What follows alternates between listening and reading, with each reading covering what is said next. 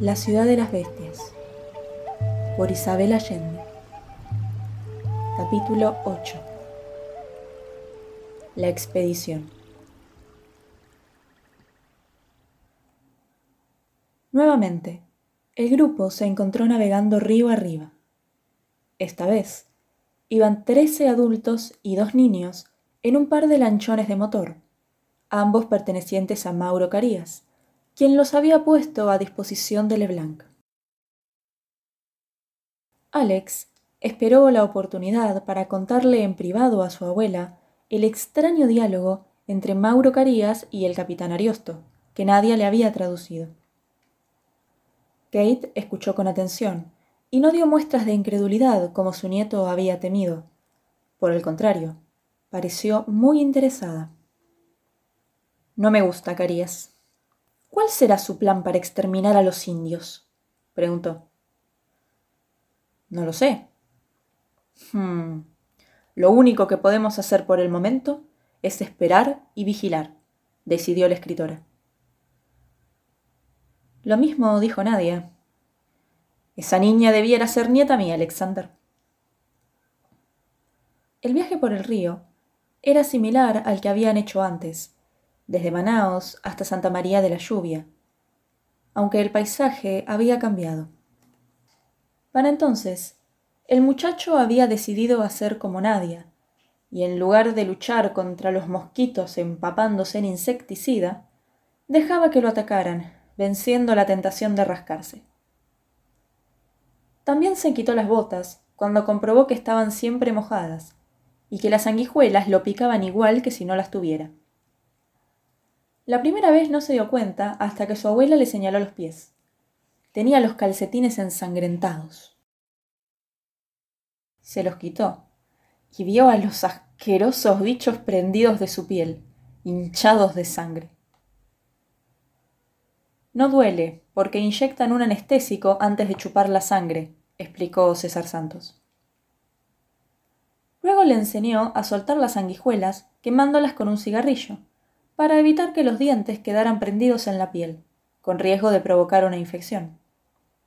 Ese método resultaba algo complicado para Alex, porque no fumaba, pero un poco del tabaco caliente de la pipa de su abuela tuvo el mismo efecto. Era más fácil quitárselas de encima que vivir preocupado por evitarlas. Desde el comienzo, Alex tuvo la impresión de que había una palpable tensión entre los adultos de la expedición. Nadie confiaba en nadie. Tampoco podía sacudirse la sensación de ser espiado, de que había miles de ojos observando cada movimiento de las lanchas. A cada rato miraba por encima de su hombro, pero nadie lo seguía por el río. Los cinco soldados eran caboclos nacidos en la región. Matúgue, el guía empleado por César Santos, era indígena y le serviría de intérprete con las tribus. El otro indio puro era Caracahue, el asistente de Leblanc. Según la doctora Omaira Torres, Caracahue no se comportaba como otros indios y posiblemente nunca podría volver a vivir con su tribu. Entre los indios todo se compartía y las únicas posesiones eran las pocas armas o primitivas herramientas que cada uno pudiera llevar consigo. Cada tribu tenía un chabono, una gran choza común en forma circular, techada con paja y abierta hacia un patio interior. Vivían todos juntos, compartiendo desde la comida hasta la crianza de los niños. Sin embargo, el contacto con los extranjeros estaba acabando con las tribus no solo les contagiaban enfermedades del cuerpo, también otras del alma.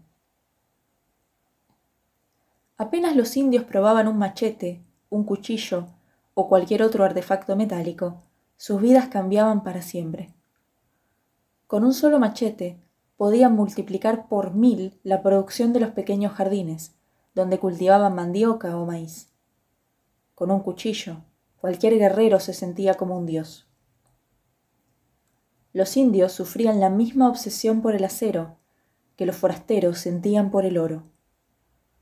Caracahue había superado la etapa del machete y estaba en la de las armas de fuego. No se desprendía de su anticuada pistola. Alguien como él, que pensaba más en sí mismo que en la comunidad, no tenía lugar en la tribu. El individualismo se consideraba una forma de demencia, como ser poseído por un demonio. Caracahue era un hombre hosco y lacónico. Solo contestaba con una o dos palabras cuando alguien le hacía una pregunta ineludible. No se llevaba bien con los extranjeros, con los caboclos, ni con los indios. Servía a Ludovic Leblanc de mala gana, y en sus ojos brillaba el odio cuando debía dirigirse al antropólogo. No comía con los demás, no bebía una gota de alcohol, y se separaba del grupo cuando acampaban por la noche. Nadia y Alex lo sorprendieron una vez escarbando el equipaje de la doctora Omaira Torres. Tarántula, dijo a modo de explicación. Alexander y Nadia se propusieron vigilarlo. A medida que avanzaban, la navegación se hacía cada vez más difícil porque el río solía angostarse, precipitándose en rápidos que amenazaban volcar los lanchones. En otras partes, el agua aparecía estancada y flotaban cadáveres de animales, troncos podridos y ramas que impedían avanzar.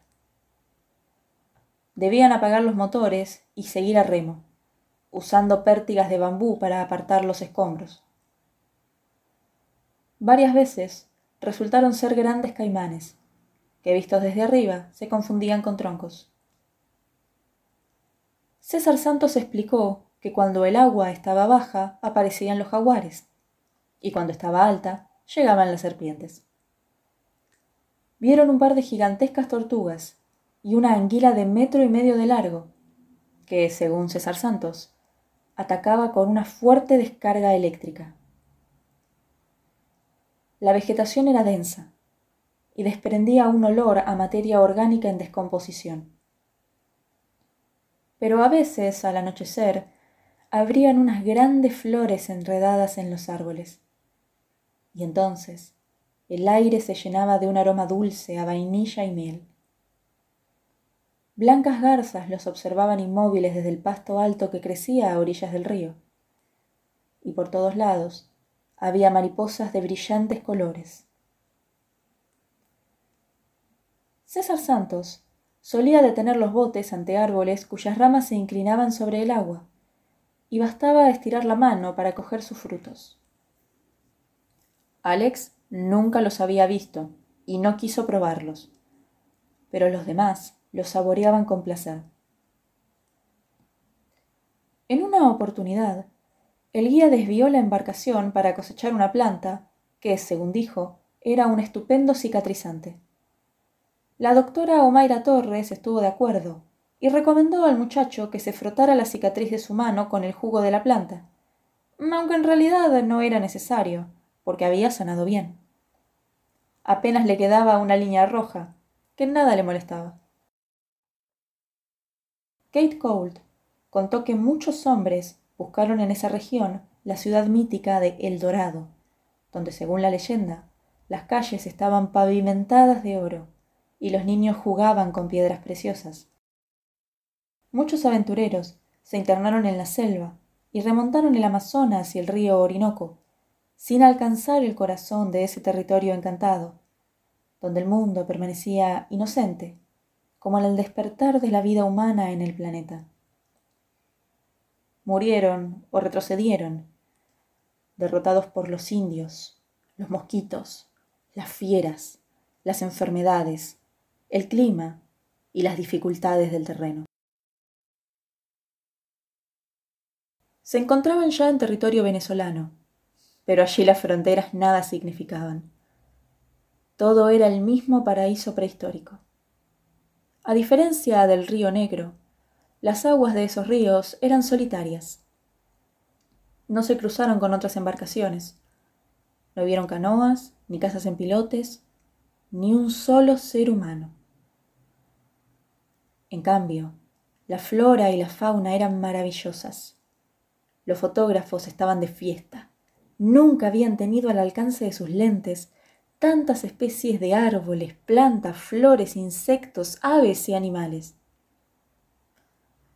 Vieron loros verdes y rojos, elegantes flamencos, tucanes con el pico tan grande y pesado que apenas podían sostenerlo en sus frágiles cráneos, centenares de canarios y cotorras.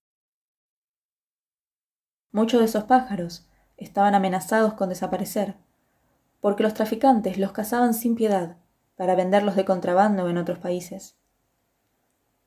Los monos de diferentes clases, casi humanos en sus expresiones y en sus juegos, parecían saludarlos desde los árboles.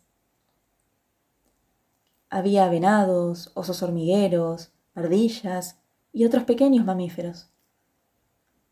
Varios espléndidos papagayos, o guacamayas, como las llamaban también, lo siguieron durante largos trechos. Eran grandes aves multicolores que volaban con increíble gracia sobre sus lanchas, como si tuvieran curiosidad por las extrañas criaturas que viajaban en ellas. Leblanc les disparó con su pistola, pero César Santos alcanzó a darle un golpe seco en el brazo, desviando el tiro. El balazo asustó a los monos y otros pájaros. El cielo se llenó de alas. Pero poco después, los papagayos regresaron, impasibles. No se comen, profesor. La carne es amarga. No hay razón para matarlos, reprochó César Santos al antropólogo. Me gustan las plumas, dijo Leblanc, molesto por la interferencia. Cómprelas en Manaos, dijo secamente César Santos. ¿Las guacamayas se pueden domesticar? Mi madre tiene una en nuestra casa de Boavista. La acompaña a todas partes, volando siempre a dos metros por encima de su cabeza. Cuando mi madre va al mercado, la guacamaya sigue al bus hasta que ella se baja. La espera en un árbol mientras compra y luego vuelve con ella, como un perrito faldero, contó la doctora Omaira Torres. Alex comprobó una vez más que la música de su flauta alborotaba a los monos y a los pájaros. Borobá parecía particularmente atraído por la flauta. Cuando él tocaba, el monito se quedaba inmóvil escuchando, con una expresión solemne y curiosa. A veces le saltaba encima y tironeaba del instrumento, pidiendo música. Alex lo complacía, encantado de contar, por fin, con una audiencia interesada, después de haber peleado por años con sus hermanas para que lo dejaran practicar la flauta en paz. Los miembros de la expedición se sentían confortados por la música, que los acompañaba a medida que el paisaje se volvía más hostil y misterioso.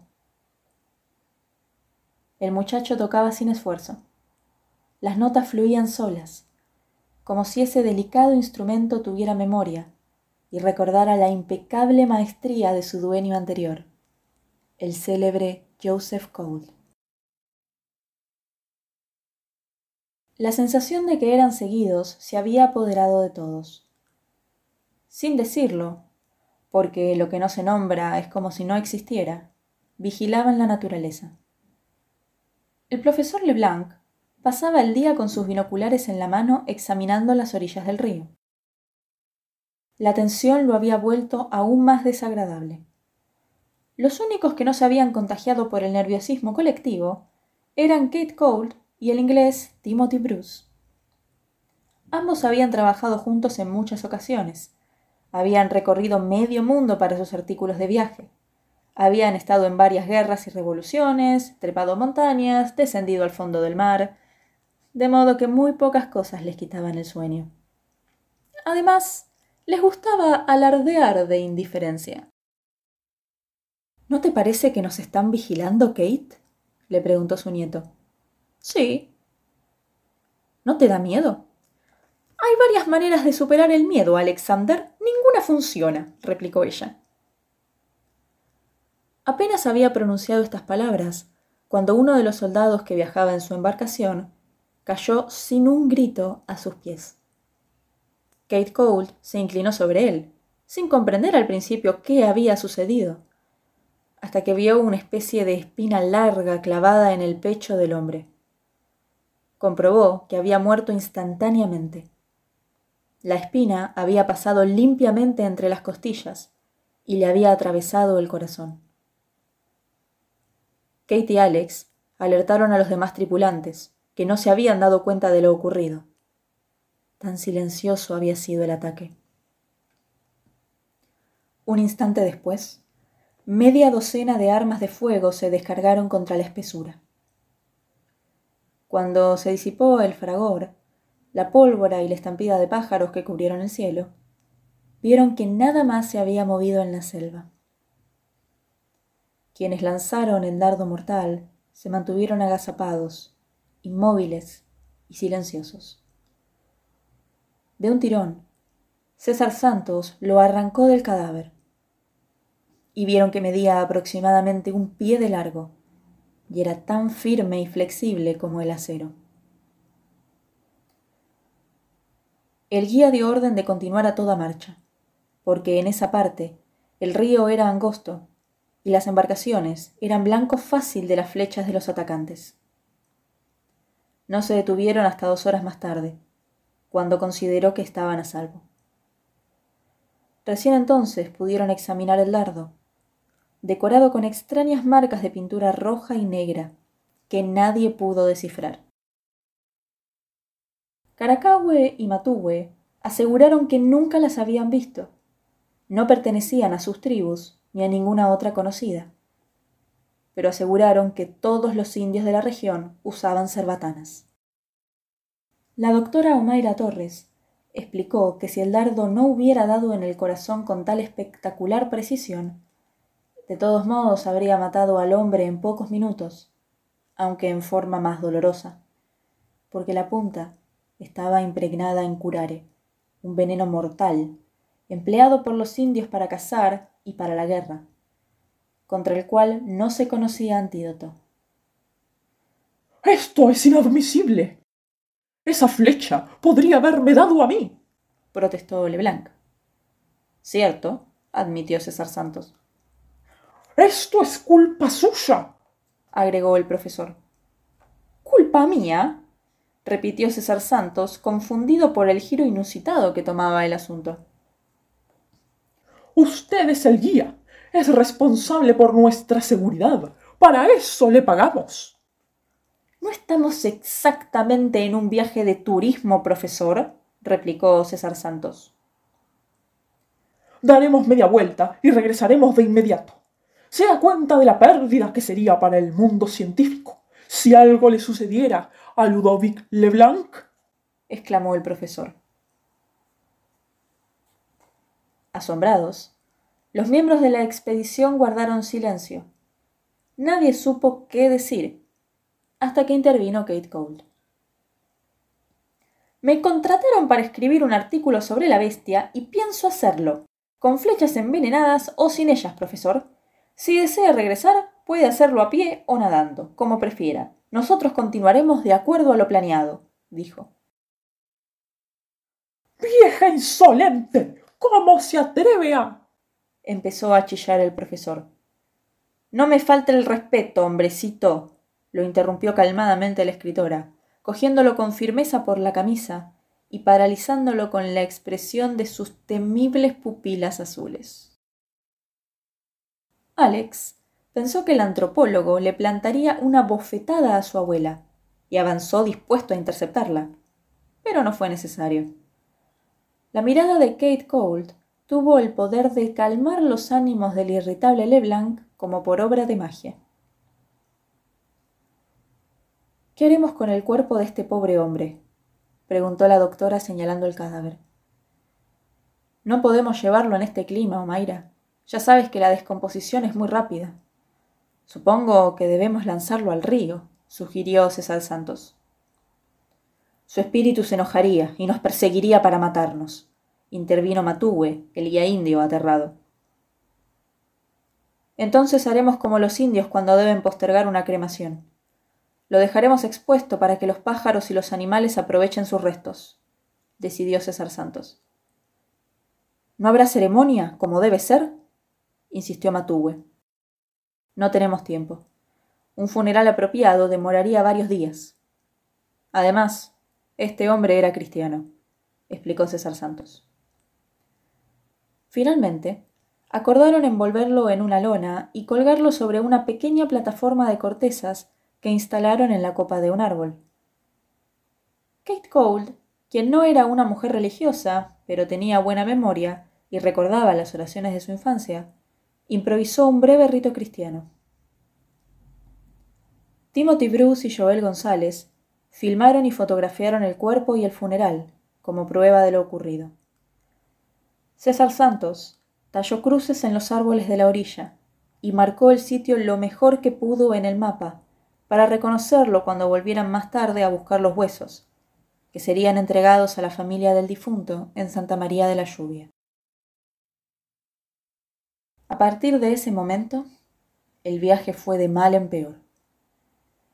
La vegetación se hizo más densa, y la luz del sol solo los alcanzaba cuando navegaban por el centro del río. Iban tan apretados e incómodos que no podían dormir en las embarcaciones. A pesar del peligro que representaban los indios y los animales salvajes, era necesario acampar en la orilla. César Santos repartía los alimentos, organizaba las partidas de caza y pesca, y distribuía los turnos entre los hombres para montar guardia por la noche. Excluyó al profesor Leblanc, porque era evidente que al menor ruido le fallaban los nervios. Kate Cole y la doctora Omaira Torres exigieron participar de la vigilancia. Les pareció un insulto que se las eximiera por ser mujeres. Entonces, los dos chicos insistieron en ser aceptados también, en parte porque deseaban espiar a Caracahue. Lo habían visto, echarse puñados de balas en los bolsillos y rondar el equipo de radio, con el cual de vez en cuando César Santos lograba comunicarse con gran dificultad para indicar su posición en el mapa al operador de Santa María de la Lluvia. La cúpula vegetal de la selva actuaba como un paraguas, impidiendo el paso de las ondas de radio. ¿Qué será peor, los indios o la bestia? preguntó Alex en broma a Ludovic Leblanc. Los indios, joven, son caníbales. No solo se comen a sus enemigos, también a los muertos de su propia tribu, replicó enfático el profesor. ¿Cierto? Ah, nunca había oído eso, anotó irónica la doctora Omaira Torres. Lea mi libro, señorita, Doctora, lo corrigió ella por milésima vez. Estos indios matan para conseguir mujeres, aseguró Leblanc. Tal vez por eso mataría a usted, profesor, pero no los indios, porque no le faltan mujeres. Más bien le sobran, replicó la doctora. Lo he comprobado con mis propios ojos. Asaltan otros chabonos para robar a las muchachas. Que yo sepa, no pueden obligar a las muchachas a quedarse con ellos contra su voluntad. Si quieren, ellas se van. Cuando hay guerra entre dos yabonos, es porque uno ha empleado magia para hacer daño al otro. Por venganza. O a veces son guerras ceremoniales, en las cuales se dan garrotazos, pero sin intención de matar a nadie, interrumpió César Santos. Se equivoca, Santos. Vea el documental de Ludovic Leblanc y entenderá mi teoría aseguró Leblanc. Entiendo que usted repartió machetes y cuchillos en un yabono y prometió a los indios que le daría más regalos si actuaban para las cámaras de acuerdo a sus instrucciones, sugirió el guía. Esa es una calumnia. Según mi teoría. También otros antropólogos y periodistas han venido al Amazonas con sus propias ideas sobre los indios. Hubo uno que filmó un documental en que los muchachos andaban vestidos de mujer, se maquillaban y usaban desodorante, añadió César Santos. Ah, ese colega siempre tuvo ideas algo raras, admitió el profesor. El guía enseñó a Alex y Nadia a cargar y usar las pistolas. La chica no demostró gran habilidad ni interés. Parecía incapaz de dar en el blanco a tres pasos de distancia. Alex, en cambio, estaba fascinado. El peso de la pistola en la mano le daba una sensación de invencible poder. Por primera vez, comprendía la obsesión de tanta gente por las armas. Mis padres no toleran las armas de fuego. Si me vieran con esto, creo que se desmayarían, comentó. No te verán, aseguró su abuela mientras le tomaba una fotografía. Alex se agachó e hizo ademán de disparar, como hacía cuando jugaba de niño. La técnica segura para errar el tiro es apuntar y disparar apurado, dijo Kate Colt. Si nos atacan, eso es exactamente lo que harás, Alexander. Pero no te preocupes, porque nadie estará mirándote. Lo más probable es que para entonces ya estemos todos muertos. No confías en que yo pueda defenderte, ¿verdad? No, pero prefiero morir asesinada por los indios en el Amazonas que de vejez en Nueva York, replicó su abuela. Eres única, Kate. Sonrió el chico. Todos somos únicos, Alexander, lo cortó ella. Al tercer día de navegación, vislumbraron una familia de venados en un pequeño claro de la orilla. Los animales, acostumbrados a la seguridad del bosque, no parecieron perturbados por la presencia de los botes. César Santos ordenó detenerse y mató a uno con su rifle, mientras los demás huían despavoridos. Esa noche, los expedicionarios cenarían muy bien. La carne de venado era muy apreciada, a pesar de su textura fibrosa, y sería una fiesta después de tantos días con la misma dieta de pescado. Matue llevaba un veneno que los indios de su tribu echaban en el río. Cuando el veneno caía al agua, los peces se paralizaban, y era posible ensartarlos fácilmente con una lanza o una flecha atada a una liana. El veneno no dejaba rastro en la carne del pescado ni en el agua. El resto de los peces se recuperaba a los pocos instantes. Se encontraban en un lugar apacible, donde el río formaba una pequeña laguna, perfecto para detenerse por un par de horas a comer y reponer fuerzas. César Santos les advirtió que tuvieran cuidado porque el agua era turbia y habían visto caimanes unas horas antes, pero todos estaban acalorados y sedientos. Con las pértigas, los guardias movieron el agua, y como no vieron huellas de caimanes, todos decidieron bañarse, menos el profesor Ludovic Leblanc, quien no se metía al río por ningún motivo.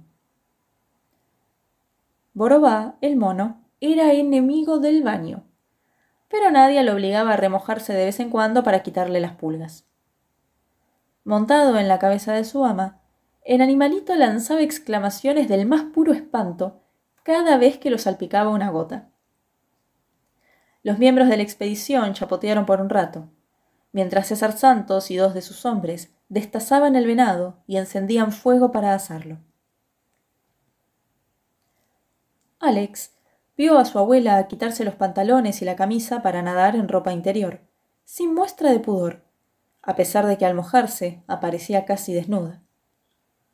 Trató de no mirarla, pero pronto comprendió que allí, en medio de la naturaleza y tan lejos del mundo conocido, la vergüenza por el cuerpo no tenía cabida. Se había criado en estrecho contacto con su madre y sus hermanas, y en la escuela se había acostumbrado a la compañía del sexo opuesto. Pero en los últimos tiempos todo lo femenino lo atraía como un misterio remoto y prohibido conocía la causa. Sus hormonas, que andaban muy alborotadas y no lo dejaban pensar en paz. La adolescencia era un lío, lo peor de lo peor, decidió. Deberían inventar un aparato con rayos láser donde uno se metiera por un minuto y ¡paf! saliera convertido en adulto. Llevaba un huracán por dentro. A veces andaba eufórico, rey del mundo, dispuesto a luchar a brazo partido con un león otras era simplemente un renacuajo. Desde que empezó ese viaje, sin embargo, no se había acordado de las hormonas. Tampoco le había alcanzado el tiempo para preguntarse si valía la pena seguir viviendo. Una duda que antes lo asaltaba al menos una vez al día. Ahora comparaba el cuerpo de su abuela, enjuto, lleno de nudos, la piel cuarteada, con las suaves curvas doradas de la doctora Omaira Torres, quien usaba un discreto traje de baño negro, y con la gracia todavía infantil de Nadia. Consideró cómo cambia el cuerpo en las diferentes edades, y decidió que las tres mujeres, a su manera, eran igualmente hermosas. Se sonrojó ante esa idea. Jamás hubiera pensado dos semanas antes que podía considerar atractiva a su propia abuela. ¿Estarían las hormonas cocinándole el cerebro? Un alarido escalofriante sacó a Alex de tan importantes cavilaciones. El grito provenía de Joel González, uno de los fotógrafos, quien se debatía desesperadamente en el lodo de la orilla. Al principio nadie supo lo que sucedía. Solo vieron los brazos del hombre agitándose en el aire, y la cabeza que se hundía y volvía a emerger. Alex, quien participaba en el equipo de natación de su colegio, fue el primero en alcanzarlo de dos o tres brazadas. Al acercarse, vio con absoluto horror que una serpiente gruesa como una hinchada manguera de bomberos envolvía el cuerpo del fotógrafo. Alex cogió a González por un brazo y trató de arrastrarlo hacia tierra firme, pero el peso del hombre y el reptil era demasiado para él. Con ambas manos intentó separar al animal, tirando con todas sus fuerzas, pero los anillos del reptil apretaron más a su víctima. Recordó la escalofriante experiencia de la surucucú, que unas noches antes se le había enrollado en una pierna. Esto era mil veces peor. El fotógrafo ya no se debatía ni gritaba. Estaba inconsciente. ¡Papá, papá! ¡Una anaconda! llamó Nadia, sumándose a los gritos de Alex. Para entonces, Kate Cole, Timothy Bruce y dos de los soldados se habían aproximado, y entre todos luchaban con la poderosa culebra para desprenderla del cuerpo del infeliz González. El alboroto movió el barro del fondo de la laguna, tornando el agua oscura y espesa como chocolate. En la confusión no se veía lo que pasaba. Cada uno balaba y gritaba instrucciones sin resultado alguno. El esfuerzo parecía inútil, hasta que llegó César Santos con el cuchillo con que estaba destazando el venado. El guía no se atrevió a usarlo a ciegas por temor a herir a Joel González o a cualquiera de los otros que forcejeaban con el reptil. Debió esperar el momento en que la cabeza de la anaconda surgió brevemente del lodo para decapitarla de un tajo certero. El agua se llenó de sangre, volviéndose color de óxido. Necesitaron cinco minutos más para liberar al fotógrafo, porque los anillos constrictores seguían oprimiéndolo por reflejo. Arrastraron a Joel González hasta la orilla, donde quedó tendido como muerto. El profesor Leblanc se había puesto tan nervioso que desde un lugar seguro disparaba tiros al aire, contribuyendo a la confusión y el trastorno general, hasta que Kate Cole le quitó la pistola y lo conminó a callarse. Mientras los demás habían estado luchando en el agua con la anaconda, la doctora Omaira Torres había trepado de vuelta a la lancha a buscar su maletín, y ahora se encontraba de rodillas junto al hombre inconsciente, con una jeringa en la mano.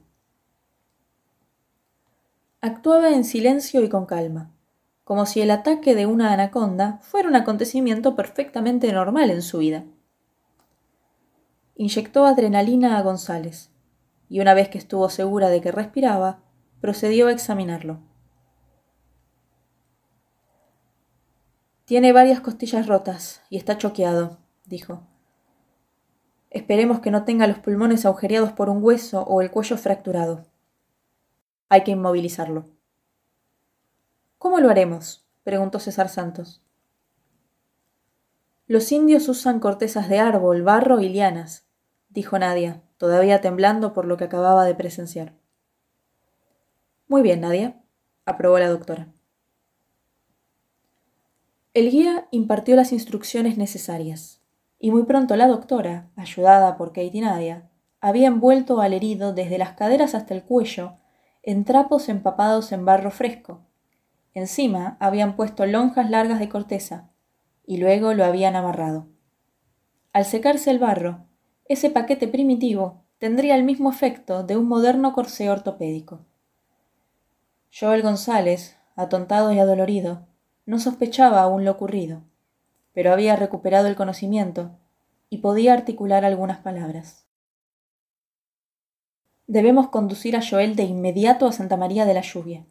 Allí podrán llevarlo en el avión de Mauro Carías a un hospital, determinó la doctora. Este es un terrible inconveniente. Tenemos solamente dos botes. No podemos mandar uno de vuelta, replicó el profesor Leblanc. ¿Cómo? Ayer usted quería disponer de un bote para escapar y ahora no quiere enviar uno con mi amigo malherido. preguntó Timothy Bruce haciendo un esfuerzo por mantener la calma. Sin la atención adecuada, Joel puede morir, explicó la doctora. No exagere, mi buena mujer. Este hombre no está grave, solo asustado. Y con un poco de descanso se repondrá en un par de días, dijo Leblanc. Muy considerado de su parte, profesor, masculló Timothy Bruce cerrando los puños. Basta, señores. Mañana tomaremos una decisión. Ya es demasiado tarde para navegar. Pronto oscurecerá. Debemos acampar aquí, determinó César Santos. La doctora Omaira Torres ordenó que hicieran una fogata cerca del herido, para mantenerlo seco y caliente durante la noche, que siempre era fría. Para ayudarlo a soportar el dolor, le dio morfina y para prevenir infecciones, comenzó a administrarle antibióticos. Mezcló unas cucharadas de azúcar y un poco de sal en una botella de agua y dio instrucciones a Timothy Bruce de administrar el líquido a cucharaditas a su amigo, para evitar que se deshidratara, puesto que resultaba evidente que no podría tragar alimento sólido en los próximos días. El fotógrafo inglés, quien rara vez cambiaba su expresión de caballo a búlico, estaba francamente preocupado y obedeció las órdenes con solicitud de madre. Hasta el malhumorado profesor Leblanc debió admitir para sus adentros que la presencia de la doctora era indispensable en una aventura como esa. Entretanto, tres de los soldados y Caracahue habían arrastrado el cuerpo de la anaconda hasta la orilla. Al medirla, vieron que tenía casi seis metros de largo. El profesor Leblanc insistió en ser fotografiado con la anaconda enrollada en torno a su cuerpo, de tal modo que no se viera que le faltaba la cabeza. Después, los soldados arrancaron la piel del reptil, que clavaron sobre un tronco para secarla. Con ese método, podían aumentar el largo en un 20%, y los turistas pagarían buen precio por ella. No tendrían que llevarla a la ciudad, sin embargo, porque el profesor Leblanc ofreció comprarla allí mismo, una vez que estuvo seguro de que no se la darían gratis. Kate Code cuchicheó burlona al oído de su nieto que seguramente dentro de algunas semanas el antropólogo exhibiría la anaconda como un trofeo en sus conferencias, contando cómo la cazó con sus propias manos.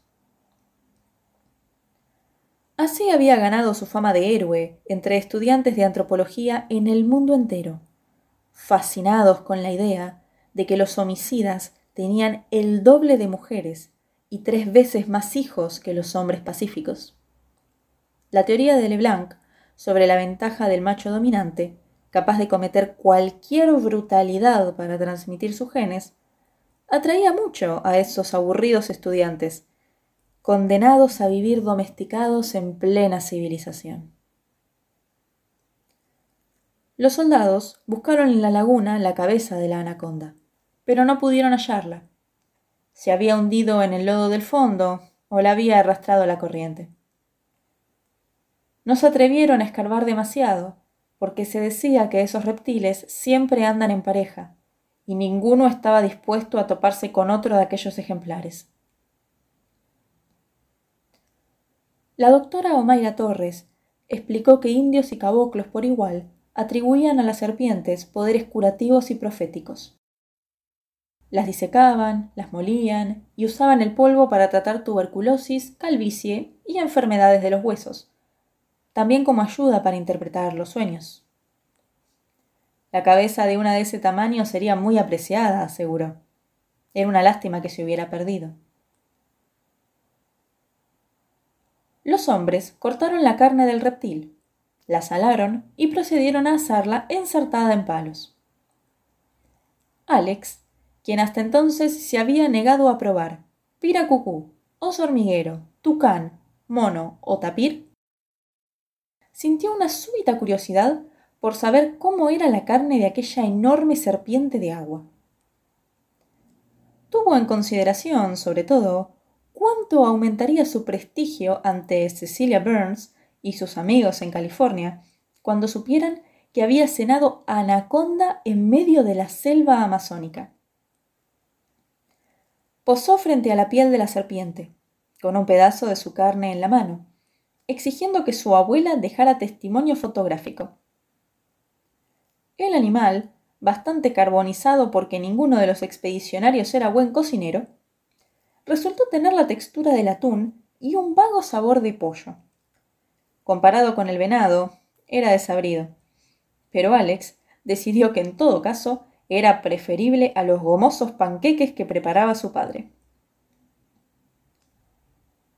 El súbito recuerdo de su familia lo golpeó como una bofetada. Se quedó con el trozo de anaconda ensartado en el palillo, mirando la noche, pensativo. ¿Qué ves? le preguntó Nadia en un susurro. Veo a mi mamá, respondió el chico, y un sollozo se le escapó de los labios. ¿Cómo está? Enferma. Muy enferma respondió él. La tuya está enferma del cuerpo, la mía está enferma del alma. ¿Puedes verla? inquirió Alex. A veces, dijo ella. Esta es la primera vez que puedo ver a alguien de esta manera, explicó Alex. Tuve una sensación muy extraña como si viera a mi mamá con toda claridad en una pantalla, sin poder tocarla o hablarle. Todo es cuestión de práctica, Jaguar. Se puede aprender a ver con el corazón. Los yamanes, como Walimai, también pueden tocar y hablar desde lejos. Con el corazón, dijo Nadia.